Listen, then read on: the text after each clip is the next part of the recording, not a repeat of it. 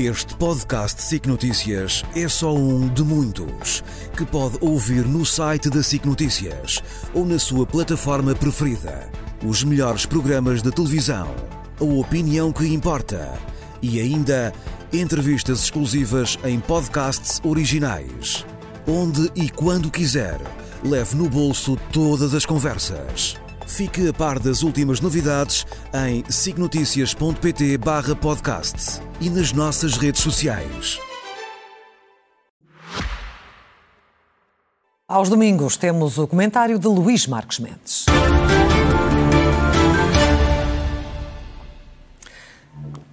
O processo Marquês a sofrer nova reviravolta é um dos temas em destaque. Luís Marcos Mendes. Olá, muito boa noite. Boa noite, E muito bem-vindo. Uh, mas, naturalmente, isso é um tema mais à frente. Sim. Vai começar pela crise política na Madeira, que levou à queda de Miguel, ou pelo menos à, à saída de Miguel Albuquerque, ainda não formalizada. Também todo o aparato logístico envolvido naquela operação com os inspectores eh, judiciais. Muito bem.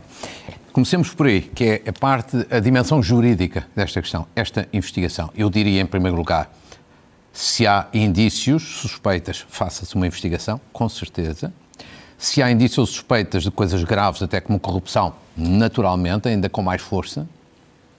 Terceiro, são políticos, são políticos, autarcas, governantes, ninguém está acima da lei e, portanto, a investigação nesse plano, nada a criticar. Agora, há duas coisas a criticar. A primeira é o aparato. O aparato enorme em torno desta operação. Usar até aviões da Força Aérea. Sim. Eu acho que convinha ser dada uma explicação porque tanto aparato. Mas, sobretudo, uma coisa mais grave é que houve jornalistas que souberam destas buscas na véspera delas acontecerem. Tal como no caso do Rui Rio. Sim, mas aqui é muitíssimo mais grave. O caso do Rui Rio ainda terá sido ali umas horas. Aqui, como é para a Madeira, tinham que voar para a Madeira, foram informadas na véspera. Numa, numa operação que era suposto ter grande secretismo, não houve secretismo. A respeito disto, com muito mais autoridade do que eu, hoje falaram duas pessoas, dois antigos procuradores-gerais da República. Cunha Rodrigues, que foi um procurador de referência durante anos, e Souto Moura, outra figura de enorme prestígio. E ambos vieram criticar estas duas situações. Cunha E- Rodrigues mais crítico do que não, Souto Moura. Cunha Rodrigues muito mais crítico, até a dizer que abriu uma exceção, que nunca tinha falado sobre assuntos da área que ele tutelou e que hoje abriu por considerar que isto é muito grave e a pedir esclarecimentos. E eu acho que ambos, esses antigos procuradores-gerais, ambos têm razão. Quer dizer, isto não é normal. Faça-se a investigação, sim, mas porquê é que não se faz dentro das regras? É muito difícil aqui explicar que foram os advogados ou foram estes. Aqui só o Ministério Público e a Judiciária sabiam. Precisamente. Quanto a Miguel Albuquerque, Agora, quanto à questão política. ele acabou por mudar de posição em, em poucos dias, sobretudo empurrado pelo PAN. Não tinha outra alternativa? Do meu ponto de vista, não.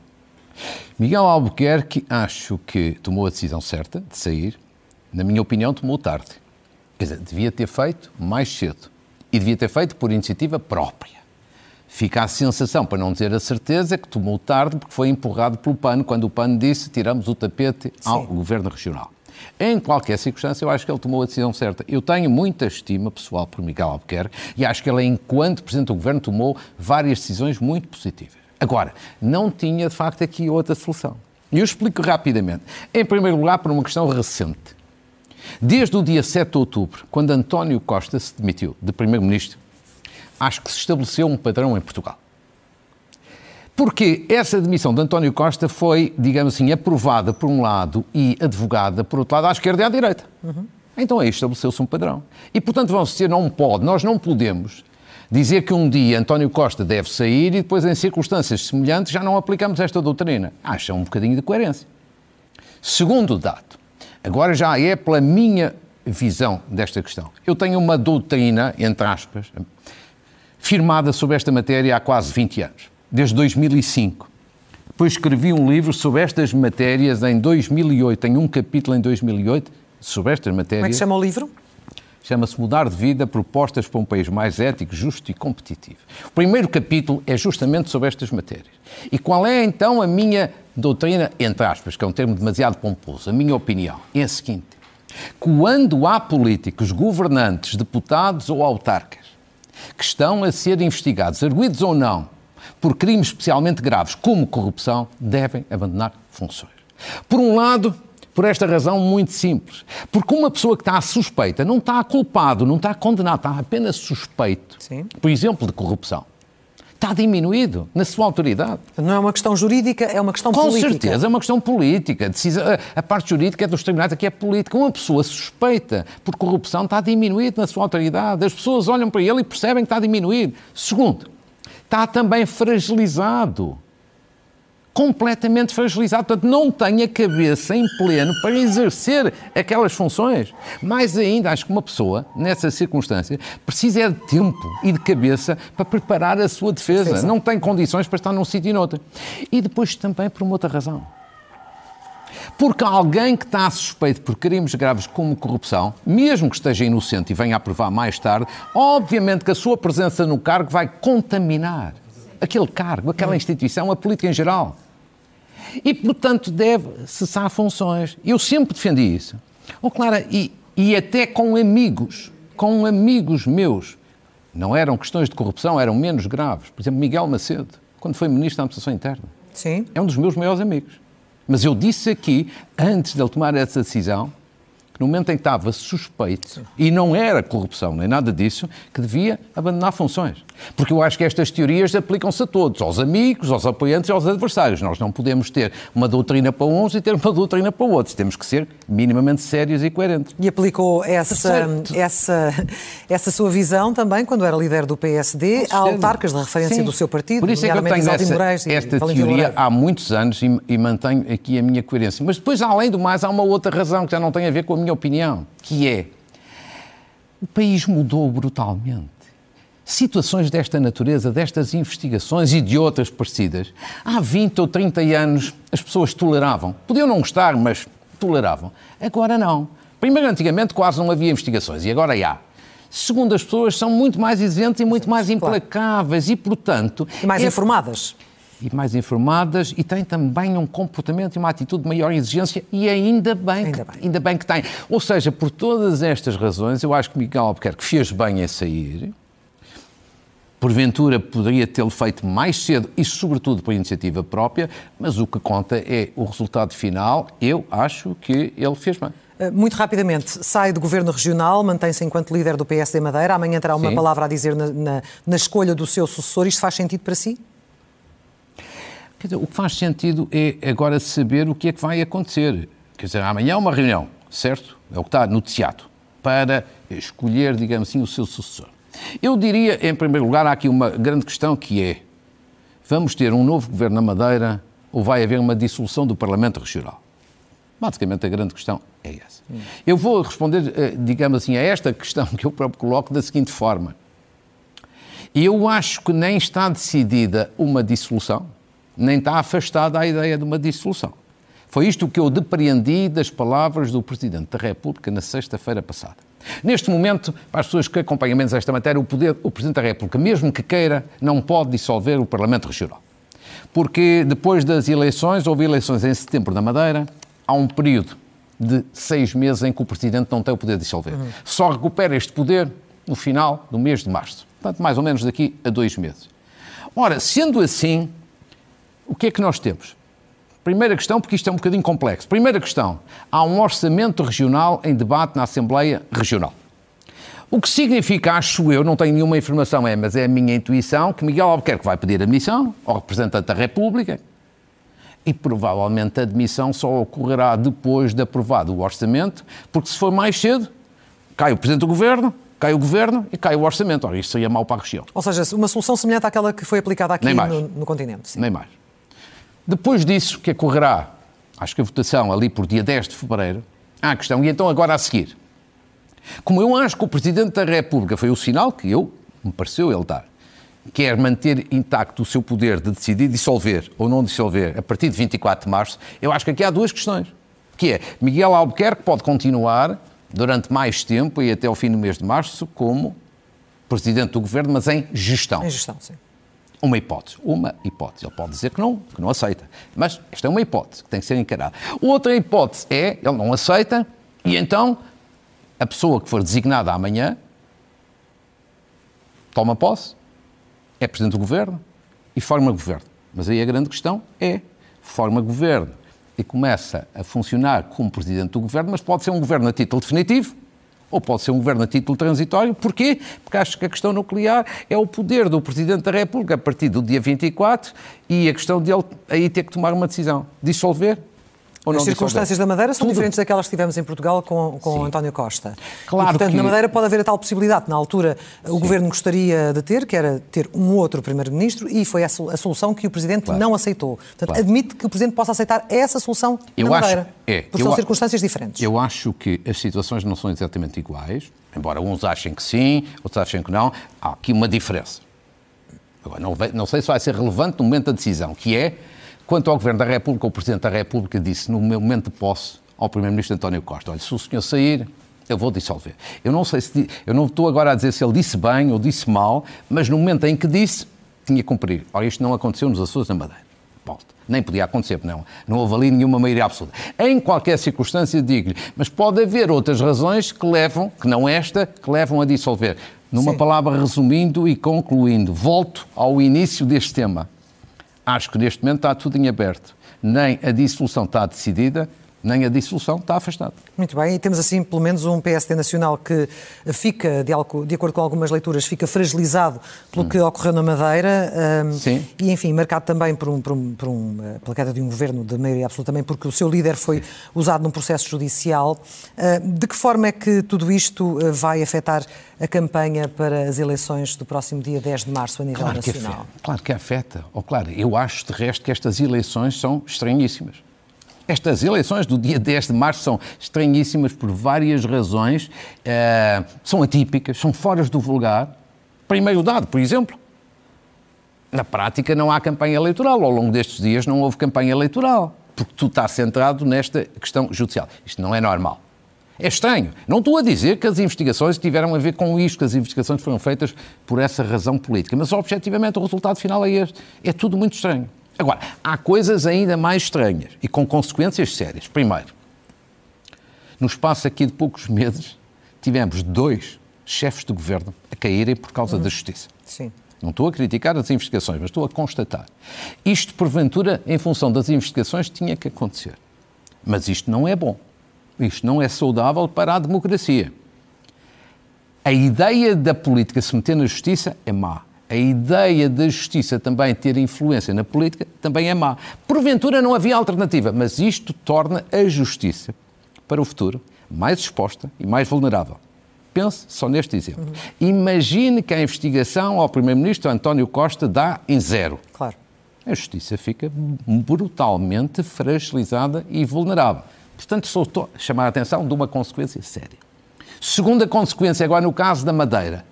Eu acho que o PSD Madeira, ao nível, digamos assim, de governo, que é estrutura importante de poder, está decapitado.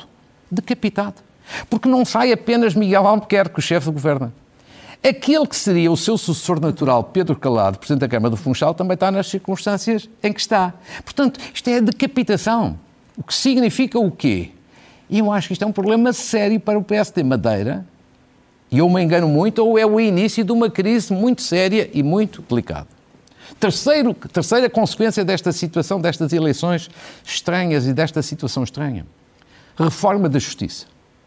Um acordo para a reforma da justiça, que a cada passo toda a gente fala, entre PS e PSD, a seguir às eleições. Ficam condicionados a partir de agora? Não, condicionadíssimos. Eu acho que esse acordo para a justiça, ou qualquer reforma da justiça, acabou antes de começar. Hum. Quem pensar o contrário é do domínio da ficção científica. Porquê? O Partido Socialista está condicionado por causa da investigação a José Sócrates e por causa da outra investigação, radicalmente diferente, a António Costa. O PSD está agora condicionado também, e muito, pela, pela investigação da Madeira. Portanto, um e outro têm medo de fazer qualquer mexida, qualquer mudança ou qualquer alteração. E, e, e, o medo qual é? É o medo de serem acusados, estão a tentar controlar as investigações e de se favorecerem a si próprios. Portanto, isto é outra consequência séria. Repare, eu não estou aqui a criticar ninguém, estou a constatar situações delicadas, é bom que tenhamos bem a, a noção disso. Ou seja, e perderam depois... o tempo de, de, fazer essa reforma? Não, isso está bem, isso é para é verdade. Já. Isso é verdade. Mas para aqueles que, com alguma ideia romântica da política, coisa que eu já, já perdi um bocadinho, ainda tinham a ideia que ia haver uma reforma a seguir ao dia 10, necessária sim, execuível eu acho que não, a partir de agora eu acho que é, é nada. Agora, Finalmente, eu acho que esta campanha também é muito estranha, porque todos estes casos não beneficiam nem o PS, nem o, o PS deu um murro no estômago que levou com o caso da Madeira. Quer dizer, pior é impossível. Tinha acabado de ter uma grande convenção, Sim. leva com esta matéria, quer dizer, pior era um impossível para Luís Montenegro. É um murro no estômago. Mas o Partido Socialista também não beneficia nada com isso. Portanto, Quem mais beneficia? É o Chega, apenas. Apenas é o Chega, o único beneficiário. Até porque o Chega pode fazer o combate à corrupção, porque como eles não têm autarcas, nem têm governantes, não têm casos desse. Um dia, quando eventualmente tiverem poder, autarcas, governantes, não sei se algum dia vão ter, aí porventura também vão ter casos semelhantes. E às tantas também vão ter desculpas farrapadas como os partidos tradicionais têm. Mas para já não têm. E portanto pode falar de alto. Mas sabe que eu aqui distinguiria eu vi um artigo muito interessante esta semana de João Marcos de Almeida no Observador. E eu, tal como ele, eu distinguiria entre a liderança do Chega e os eleitores do Chega. A liderança do Chega tem muitas vezes atitudes racistas, xenófobas, populistas, radicais. Eu acho que os eleitores do Chega são uma realidade, na sua maioria, não direi que são todos, são uma realidade diferente. São pessoas zangadas. E que acho que com esta semana ainda ficam mais zangadas, e com razão são zangadas com os políticos, são zangadas com a governação, são zangadas com a oposição, são, são zangadas com os maus exemplos dos políticos, com a falta de oportunidade. E evidentemente que o que aconteceu esta semana é combustível para tudo isto. Uhum. Nós temos que respeitar estas pessoas e compreender este seu estado de espírito. Agora, o Chega no seu discurso faz-me uma impressão, o caráter demagógico de abordar, por exemplo, esta matéria da Madeira, que é assim. É preciso combater a corrupção? Com certeza. Mas estamos todos de acordo. Era o que faltava. E eu acho que a maior parte das pessoas e das autoridades tem essa vontade. Agora, o Chega, o que não diz é que investigações como estas, como outra das golas antifumo que nesta semana o juiz decidiu levar a tribunal, isso é combater a corrupção. Ou seja, combater a corrupção é investigá-la. E é isto, basicamente, que as autoridades, o Ministério Público e a Polícia Judiciária estão a fazer. E, portanto, esta é a parte em que nós devíamos dizer também. Há um lado negativo de haver suspeitas. Só suspeitas, porque a gente não sabe qual é o resultado final. Se as pessoas vão ser condenadas ou vão ser absolvidas. Sempre alguma cautela nisso. Agora, mas estas suspeitas estão a ser investigadas, o que significa que a Justiça está a funcionar e está a fazer o que lhe compete para o combate à corrupção. E, portanto, o Chega não pode alegar que não devíamos, está a ser feito nada nesse Devíamos nesse sublinhar este lado negativo, este lado positivo que as instituições estão a funcionar. Muito bem. Esta semana falou há pouco de José Sócrates, confirmou-se que ele vai ter de responder pelo, pelo crime de, de, corrupção, com a relação, enfim, a infligir uma, uma pesada derrota, mais uma, ao juiz eh, Sim. Ivo Rosa. É um processo que se arrasta há uma Sim. década, uma sendo década. que José Sócrates diz que vai recorrer para um tribunal superior. Sim, claro. O que é que você queria que ele dissesse? Ele há de, ele há de fazer tudo com um de dois objetivos: atrasar o mais possível o processo e, portanto, há de recorrer para todo lado. Não sei se agora vai ter grande sucesso, por isso acho que não vai ter. Eu acho que a partir de agora, para mim, é claro que ele vai ser mesmo julgado. Julgado. Pronto. E acho isso muito positivo para a democracia. Depois, se ele é condenado ou não é condenado, lá estará o tribunal. Mas acho isso muito importante para a democracia. A outra preocupação que ele tem é atrasar o processo para ver se os seus crimes vão sendo prescritos. Ou seja, linguagem popular, se acabam na Secretaria antes de chegar ao julgamento. Agora, esta decisão do Tribunal da Relação é uma decisão, de facto, muito, muito importante. Em primeiro lugar, é uma grande derrota do juiz Ivo Rosa.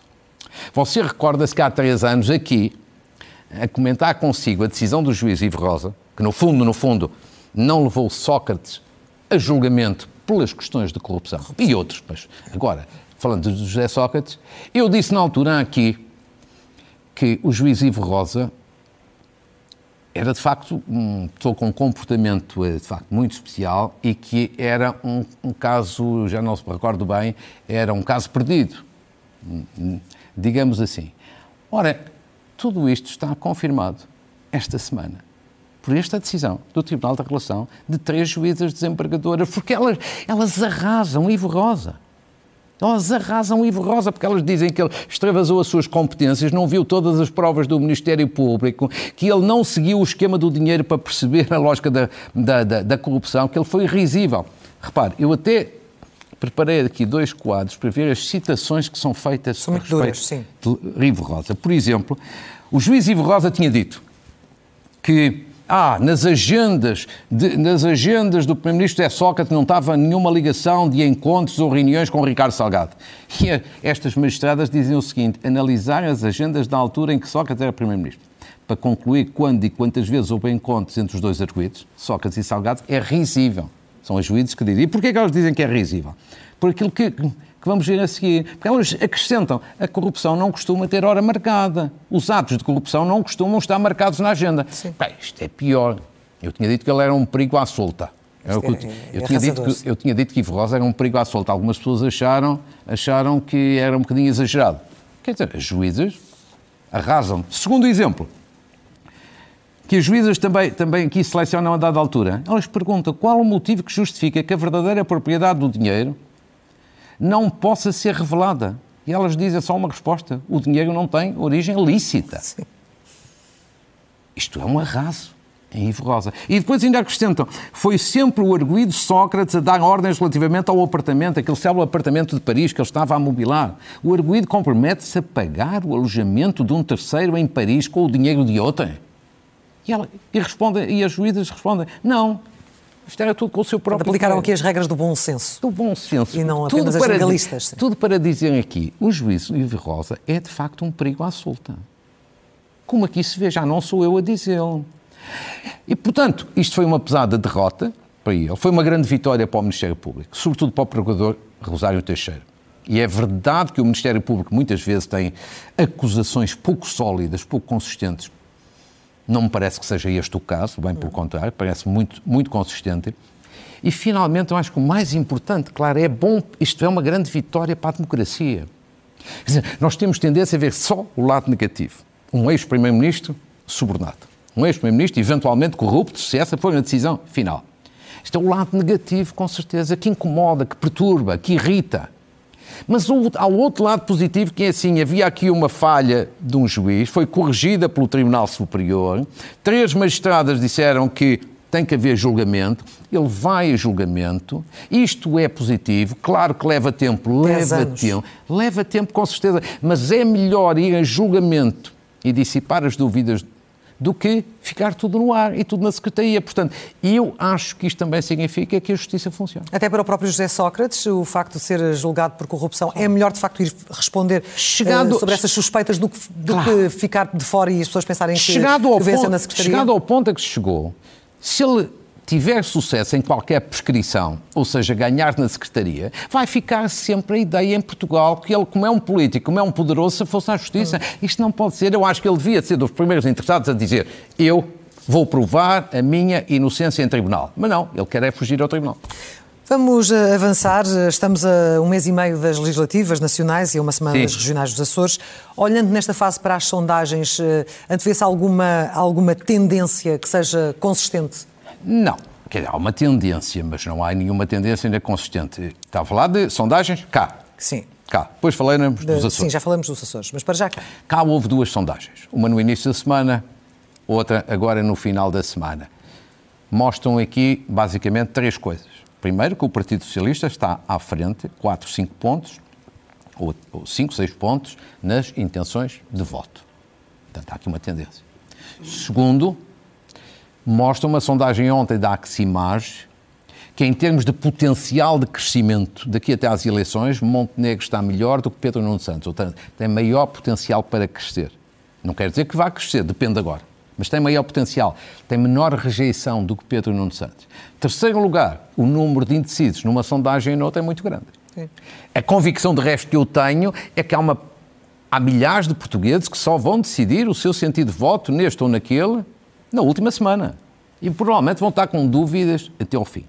Depois, segundo dado, acho que os debates televisivos, ou seja, já começa para a semana. De amanhã a oito dias, o primeiro debate, sim, no dia 5. Exatamente. Eu acho que os debates televisivos vão ter uma importância capital. Não direi capital, mais importância do que é habitual, porque as pessoas querem, de facto, aqui esclarecimentos. Ah, eu acho que isso é bom, sobretudo ali, debates entre Montenegro e Pedro Nuno Santos e depois debates com, dos dois com, com André Ventura, mas sem menosprezo pelos outros.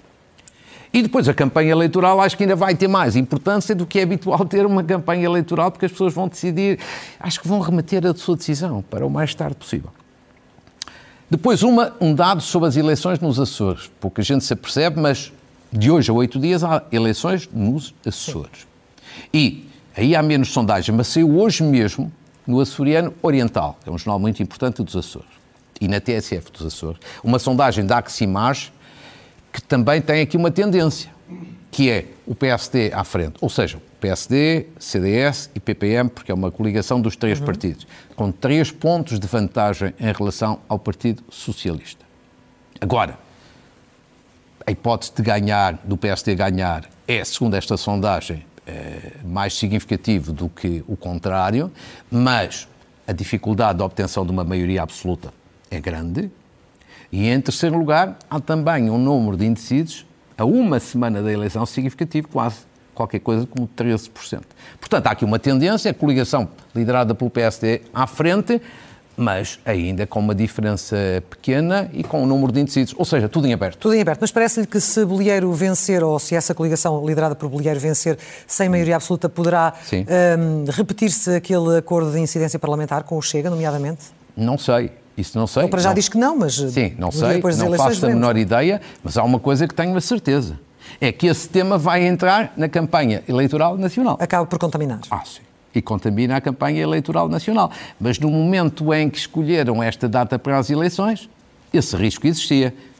Há, há coisas que às vezes têm que ser pensadas antes das decisões serem tomadas. Vamos rapidamente para o último tema, porque na análise Sim. ao Estado da Economia quero hoje dar visibilidade a uma iniciativa de uma associação empresarial que fez é. um exercício eh, comparativo da nossa economia com outras economias europeias. É, estamos a falar de um estudo muito interessante muito construtivo, muito positivo para este período e, e, não só para este período, feito por uma associação empresarial que tem poucos anos de vida, BRP, Business Roundtable Portugal, que junta um conjunto de empresários aí muito conhecidos e que fez um estudo basicamente que é assim, é pegar no ano 2000, início deste século, comparar Portugal com oito economias da Europa, três mais ricas do que nós, a saber Itália, Espanha e Grécia. Pouca gente já se lembra, mas em 2000 a Grécia tinha um PIB per capita superior ao de Portugal. Sim, antes, antes do descalabro. Antes do descalabro e de se terem descoberto as fraudes dele. E, portanto, e depois outros, mais cinco países do leste,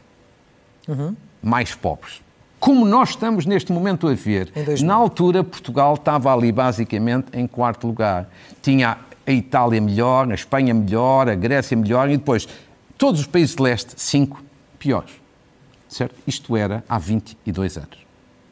Três países mais ricos, mais. cinco mais pobres. Há 23 ou 24? Sim, 24 23. no caso, sim. sim. Agora vejamos os dados de 2022, por isso é que eu dizia que são 22 ah, anos. 22 anos. Em 22, 2022, Portugal foi ultrapassado por todos os países de leste. Todos. Atenção, isto é um trabalho desta Associação Empresarial, mas os números são oficiais, de instâncias públicas e oficiais.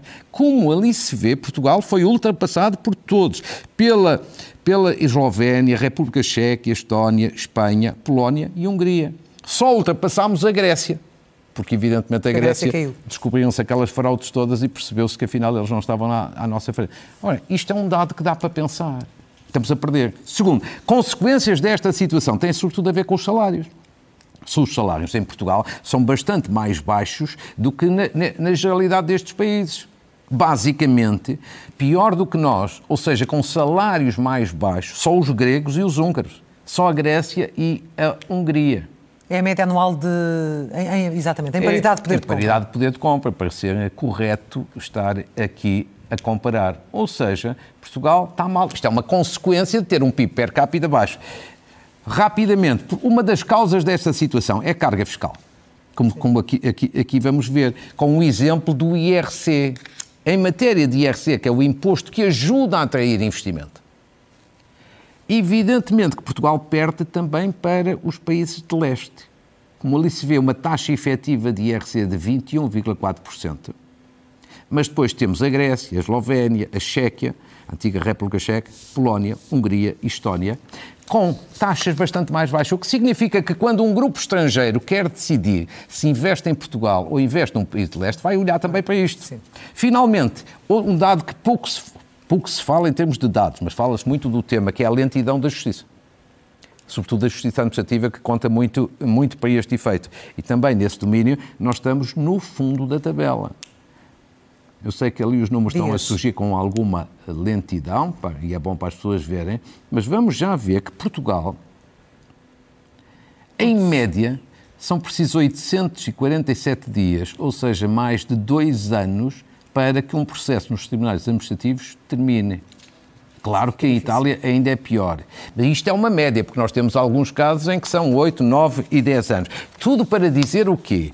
Acho que o exercício que aqui foi feito por esta associação é muito positivo, é construtivo, porque não é dizer mal, é chamar a atenção. E como agora temos neste período, por exemplo, era bom que por exemplo, esta associação BRP convidasse Pedro Nuno Santos e Luís Montenegro para irem debater esta matéria e, sobretudo, para explicarem: olha, o diagnóstico é este, agora o que é que os senhores propõem para alterar este estado de coisa. Era construtivo. O que nós devemos é ter aqui espírito, não é dizer, olha, está mal. Está, está bem, é como é que vamos melhorar. Isso é que é importante. Fica a sugestão, uh, estamos muito perto do final, notas finais e sugestão de livros. Muito bem, muito bem. Saudação à Câmara Municipal de Aveiro. Porquê? Não é apenas porque eu gosto muito de Aveiro, fui lá deputado muitos anos, mas não. Uma saudação à Câmara de Aveiro e ao seu Presidente, porque eh, é este ano a capital nacional da cultura. E, portanto, eh, aqui um, também uma palavra de saudação pelo programa de atividades que está em curso.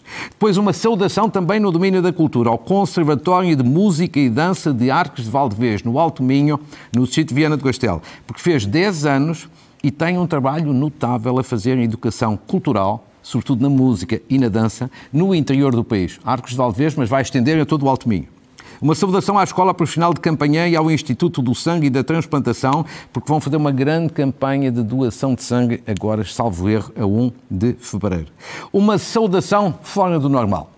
À Associação dos Ex-Deputados à Assembleia da República. Eu, com franqueza, não sabia que existia, mas o Jorge Lacão é o presidente e eu queria aqui saudar porque esta associação vai fazer vários protocolos com várias entidades muito credíveis em Portugal para desenvolvimento de atividades que são úteis para todos e vai também realizar em Évora daqui a cerca de um mês um colóquio importante sobre alterações climáticas. Muito positivo.